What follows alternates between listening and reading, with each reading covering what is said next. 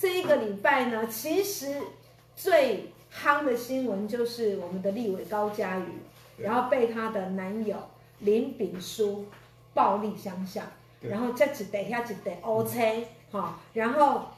根据报道了，十一月中旬呢，因为他看到什么高嘉瑜她手手机中跟前男友互传讯息，然后竟对这个我们的高立委呢这个施暴痛殴，造成他多处的瘀伤哈，然后还有钝挫伤哈。好，那事后更发现呢，这个林炳书他的手机当中存有很多。高立伟的私密影片，哇，这个不得了了，怎么会这样哈？好，疑似是擅自给人家侧录，你知道吗？真的，我们在我们在就是那个男女在交往的时候，真的要很注意。有时候你被侧录了，你都不怎样哈？OK，好，这个事件呢，就让这个亲密关系暴力跟恐怖情人。亲密关系暴力跟恐怖情人有没有？现在其实，在我们身边很多人因为情绪的问题啊，或者是因为很多的压力的问题，他没有办法宣泄，就宣泄在另一半手上。哇，这个真的不行，所以就一直在讨论。其实这个礼拜，我觉得每天好像都有他们的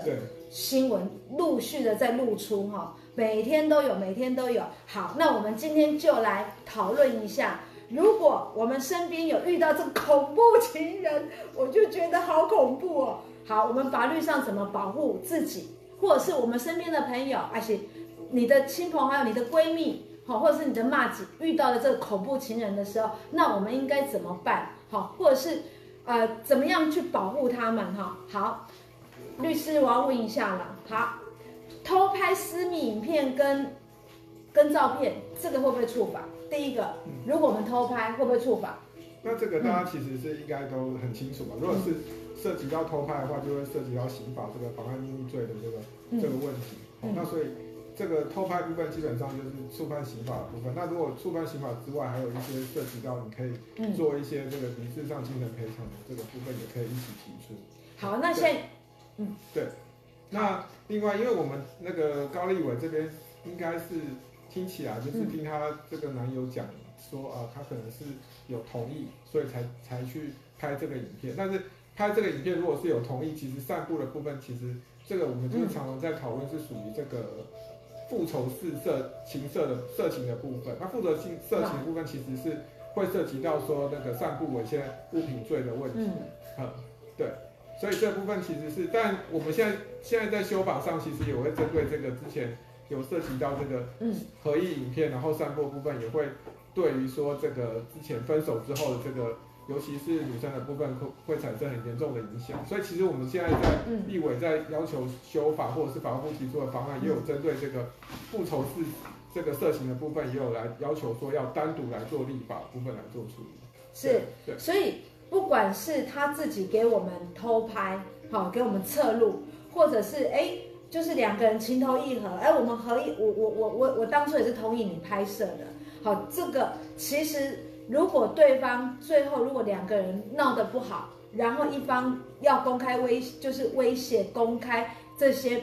哦这些私密的影片啊或者是照片。其实这个会吃上刑事的责任，对不对？没错，就是偷拍的部分，一定是大家都认为认定这个，不管是说你今天被偷拍，不管是私密的影片，一定是属于这个保安秘密的范围。对，有一些是属于说啊什么窃听啊、窃入啊，这个部分也是属于妨碍秘密的范围。那因为因为这边可能是大家常这几天在看新闻说，哎，好像说哎这个高立伟他这个拍这个影片好像是。是跟她男朋友有合意去拍的这个私密的影片，好像她也同意。对，那这个部分其实是目前来讲，如果说大家有类似这样的，嗯，就可能亲朋好友有这样的一个经验的时候，其实这个时候呢，其实目前的法律只有规定是说，他如果放放在网络上，就属于散布猥亵物品罪的问题。他有涉及到说，他可能放这些影片是要羞辱这个他的这个前男友或前女友的情况之下，会有涉及到这个加重。加重诽谤罪的这个问题嘛，好，那这个部分是其实这个法，如果说是在散布猥亵物品罪或者说是诽谤罪，其实这个罪都是蛮轻的，所以现在才会在之前，不管是这个事件之前，也有类似这个相关的这个私密影片这个散布这个问题，所以现在有在立法院有在做修法，有提出说针对这个性私密这个影像的侵害部分，要单独立法来做做处理啊，所以大家可能。针对这个部分，可能就可以密切注意一下相关的这个修法部分。好，所以这个修法的部分，事实上 deadline 的时间还没有出来啊，就是说还没通过嘛，但是已经有在注意这件事情了哈，所以这个事情就是会越来越、越来越、越来越好了。就是说，大家就是如果对方要对你做什么事情的话，其实我们在法律上我们是站得住脚的。没错。好，安律师，我问一下哈。在高立伟这个案件当中，他两他们两个人其实他是男男女朋友的关系。对。那这样子也算是家暴吗？因为他他就是他拳打脚踢嘛，那这样算家暴嘛？对不对？对。那我们其实家暴部分，我们跟大家再解释一下，就是说，呃，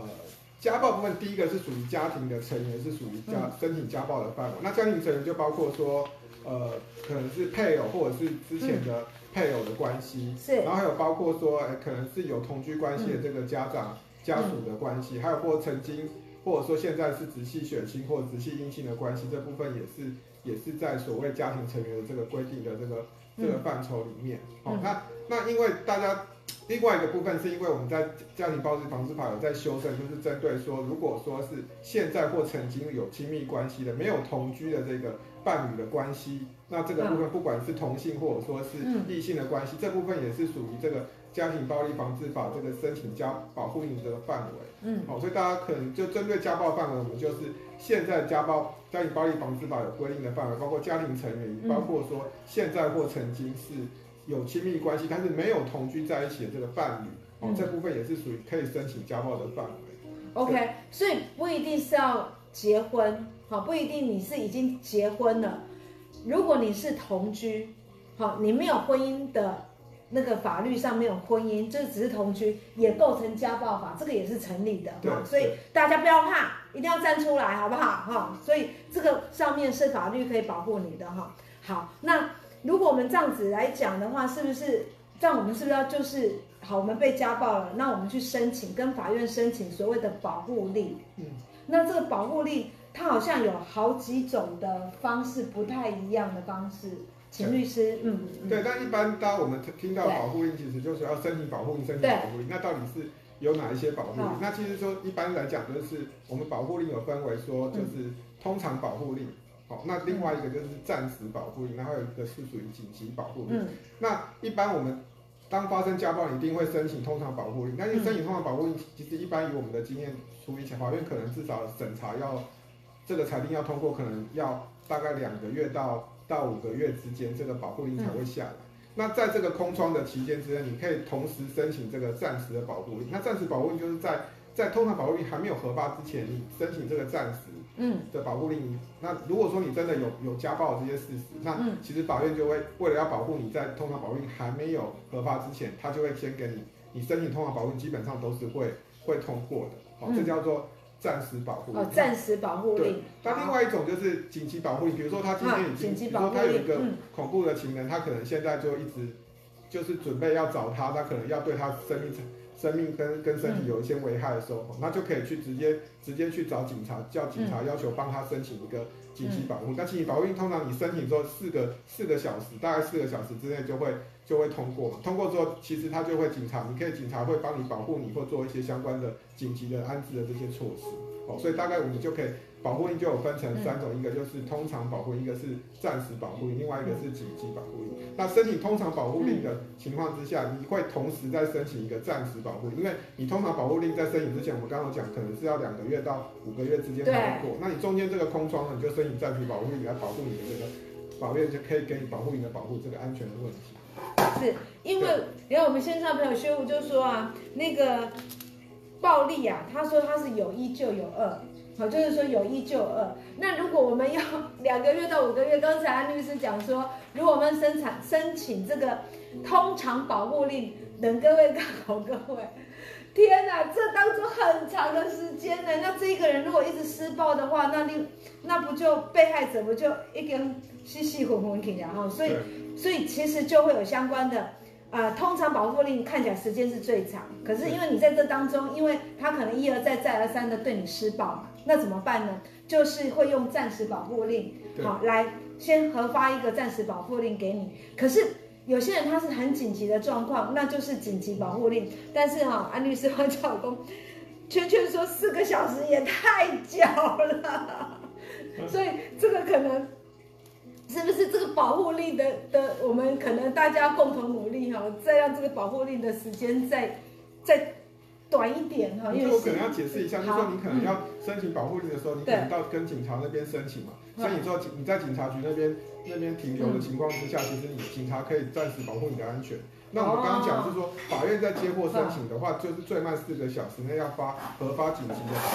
那就是说，你今天有急迫的危险，比如说今天你的这个危险情人，他就是他要追到他，不管哪，他知道你的行踪，可能他用手机定位你，嗯，那你可能就只能先跑跑到警察局先。去保保护自己的安全，因为你离开警察局之后，他有可能，他可能又追着你，可能要知道你在哪里，他可能又又想要对你的生命的身体有一些危害。那这这个是涉及在是非常紧急的状况之下，才有才必必须要申请这个紧急保护也，就是说你必须，他已经是说要，等于是说他一定要找到你，他一定要找到你，跟你讲，跟你讲这些事情，或者说他对你的这个一定要去做一些身体上的这个。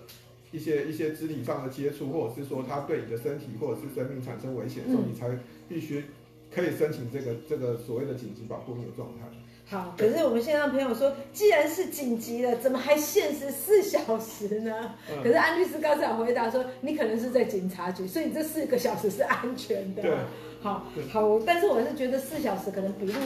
笔录也不用做到四个小时啊，如果可以可以更短一点，我觉得会更好。对，但是就是你在警察局可能在在你等等警察等那个法院在核发保护你的时候，你在警察局等的这个状态，其实你还是安全的状态，因为因为毕竟这个四小时，因为法院还是要作业的时间啊，就是说你你要申请，他也要去看说这些证据，哦，他看值班的法官要帮你看这些证据到底有没有足够到核发这个紧急保护令的程度了，对。了解，好，所以这个保护令呢，你把那个呃。政府有听到我们的声音哈，希望他的紧急呢可以再更缩短一点，因为有时啊已经没护期啊了哈。好，好，那现在我要再来问安律师了，如果遇到这个恐怖情人哦，他可能因为其实两个人在一起的时候都很甜蜜嘛，可是当他变成不是这样子的时候，两个人这一个感情上面呢生变了之后，然后。变成恐怖情人的时候，他可能会到你住家，或者是到你工作场所去跟你骚扰，或者是跟踪。好，这样的话，请问安律师，我们可以制裁他吗？有没有法律？法律这边有没有办法提供我们可以去制裁他的方式？嗯，对。那如果说是属于恐怖情人，就是说，对，是已经是在交往或者是在分手，我们就可以适用这个所谓的家庭暴力防治法甚至保护你嘛。嗯那现在，因为我们今天跟大家介绍一下，就是呃前前几周有通过一个跟踪骚扰防治法。那其实跟踪骚扰防治法，对，跟踪骚扰防治法其实就是针对说有一些可能是呃恐怖的追求者，可能他就是呃他就是很喜欢某个人，他可能就是要到，比如说今天有一个我们常看到有些新闻想追那个某些什么槟榔槟榔摊啊，或者是说便利商店那些店员啊。他可能就是到每天都到他这个便利商店去消费，或者是到那便利商去消费，然后去骚扰他。那这个时候呢，我们就会适用这个跟踪骚扰防治法的这个状态。嗯，好，那主要的话其实有八种状况，大家可以可以听一下哈，就是呃，包括监视、监视跟踪。哦，监视跟来，大家注意听呢，有八种状况，你我们就可以。我们就可以就是去处理它哈，八种状况，好，哪八种？来，请他律师回答。第一种就是这个监视，监视跟踪，比如说监视跟踪，对，比如说他可能在路上尾随这个这个被害人这个状态，就是他跟着他，比如说他知道他上班，嗯，好，下班在哪里，可能住家在哪，他跟着去到查看他住家在哪，那这时候他就是属于这个监视跟踪的这个状况，嗯，这个真的很恐怖哎，对。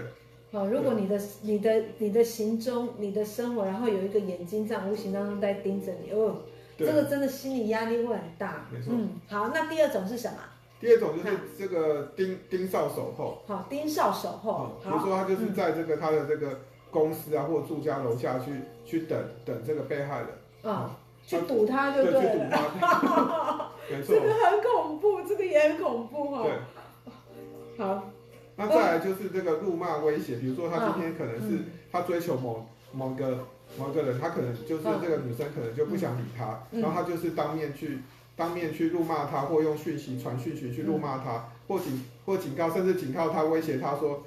说你若不理我，你小心，嗯、你小心你的安全，类似这种这种话语的这种辱骂威胁，那也是属于这个跟踪骚扰这个这个的范围。OK，所以呢，如果对方有出呃口出恶言，对，对不对哈？对，或者是有怒骂，对，这个都是证据哦，哈，这个都是证据。所以，哎，如果有这样，那我们是不是随时要带一个什么录音的东西，就把他说的话把它录起来，哈，OK，好，那再来还有什么？再来就是电、嗯、电信骚扰，比如说他就是有一些，大家常常常看到有一些是属于这个夺夺命连环 call 啊，或者是说持续用用讯息啊。用讯息去骚扰，就是他每天都三照三餐用讯息跟你问候啊，好，这种状态也是我们之前常遇过了，那现在因为有有这个法律的通过，所以大家可以注意说，如果有一些这个恐怖的追求者的状态，大家可以可以知道说有这个跟跟骚这个防治法这个状这个部分可以做处理。OK，好，所以这一些呢都要把它截图起来。对，好，都开都把它截图起来。有这样子的话呢，那我们怎么样做？赶快截图，好不好？赶快截图。还有呢？再来就是、嗯、呃要求约会，比如说他就是持续一直要求说，哎、嗯欸，你你什么时候有空啊？好、哦，好，那你或者说他跟你要电话，或者是说要赖啊、嗯，然后就是一直在，比如说他工作场合一直跟你要电话要赖，然后就一直骚扰你说你不给他，他就每天每天在你住家或者在你工作场合一直骚扰你、嗯，那这时候就是要求会约会这个类型嘛、嗯，对、嗯、对。OK，好，所以这个也不行哦。如果是这样子，对方已经有这样的行为，他也是触法哈、嗯。所以大家就要知道说，哦，有八种的状况哈，八种的行为，哎，这个我们就可以请求法律制裁他哈。所以大家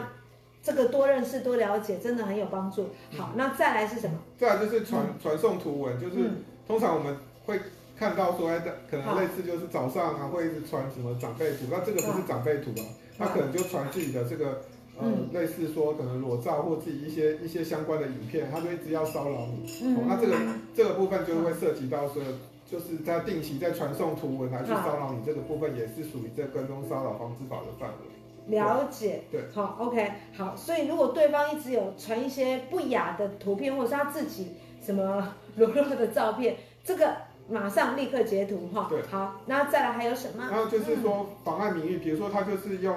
类似说，他可能有一些，有一些，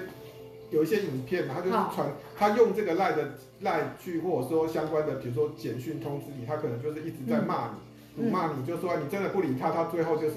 因爱生恨，他就是一直传传简讯，一直骂你，一直骂你的情况之下，这个就是属于妨碍名誉的这个简讯。妨碍名誉。对，那这部分也是也是属于跟骚的这个防治法的范围。好，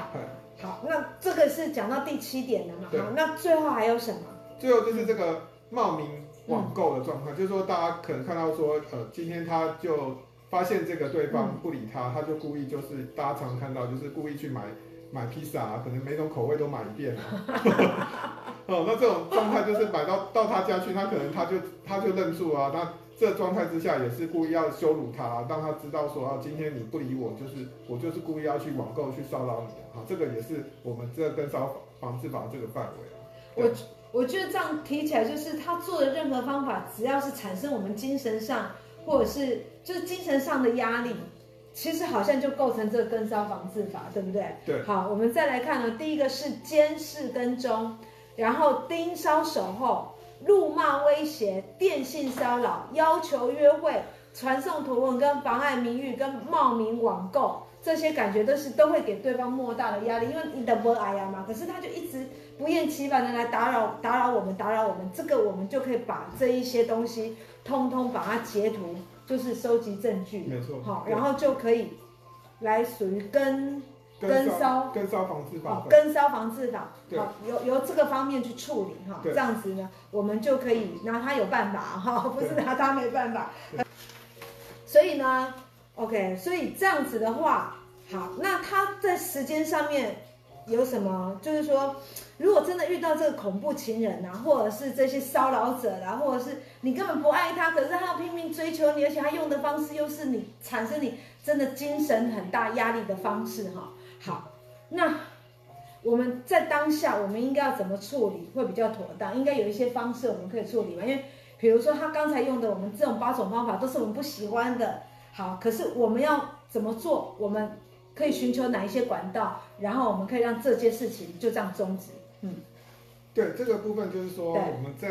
整理一下，就是说，如果说是属于说是家庭成员，或者是曾经是有亲密关系的那个男女朋友的情况之下，或者是同性伴侣的状况，那你就可以做这个申请家暴令的状态。那如果说你只是遇到恐怖的追求者，你就可以适用这个我们所谓的跟烧防治法。那跟骚防治法同样，他也可以来申请一个保护，但是根据跟骚防治法来申请保护。但同时，他有做些跟跟踪骚扰行为，有涉及到一些刑事的责任。那另外就是说，如果有疑似的这个跟骚的这个行为，你可以跟警察局要求说啊，告诫，请他核发这个告诫书。哦，告诫书啊。就是说，他可能你当发现的时候他有这些骚扰的行为，可能你就是请警察核发告诫书，让他不可以再做这个行为。嗯。哦，那大概就是会有这三种方式来去防治这些所谓恐怖的追求者。但是如果已经曾经是亲密的关系，哦，那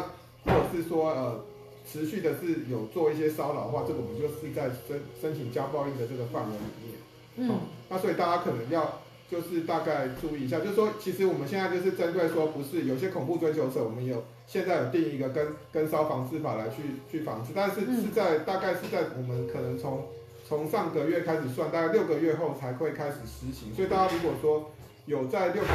六个月后有遇到这种恐怖的追求者的状况，你就可以适用跟骚防治法去避免。避免你说的这些生命、生命或者说安全上的一些危害的状况，可以避免它的发生。好，所以这样听起来就是，如果如果还只是就就是没不是男女朋友，他只是在追求的话，就是跟骚防治法去处理。对。可是如果已经是男女朋友，然后产生呃有拳打脚踢、对方暴力相向的问题，就是用家暴。对。啊，家暴法去处理，这样子，好，把它区分开来。好，OK，好。所以寻求帮助，嗯，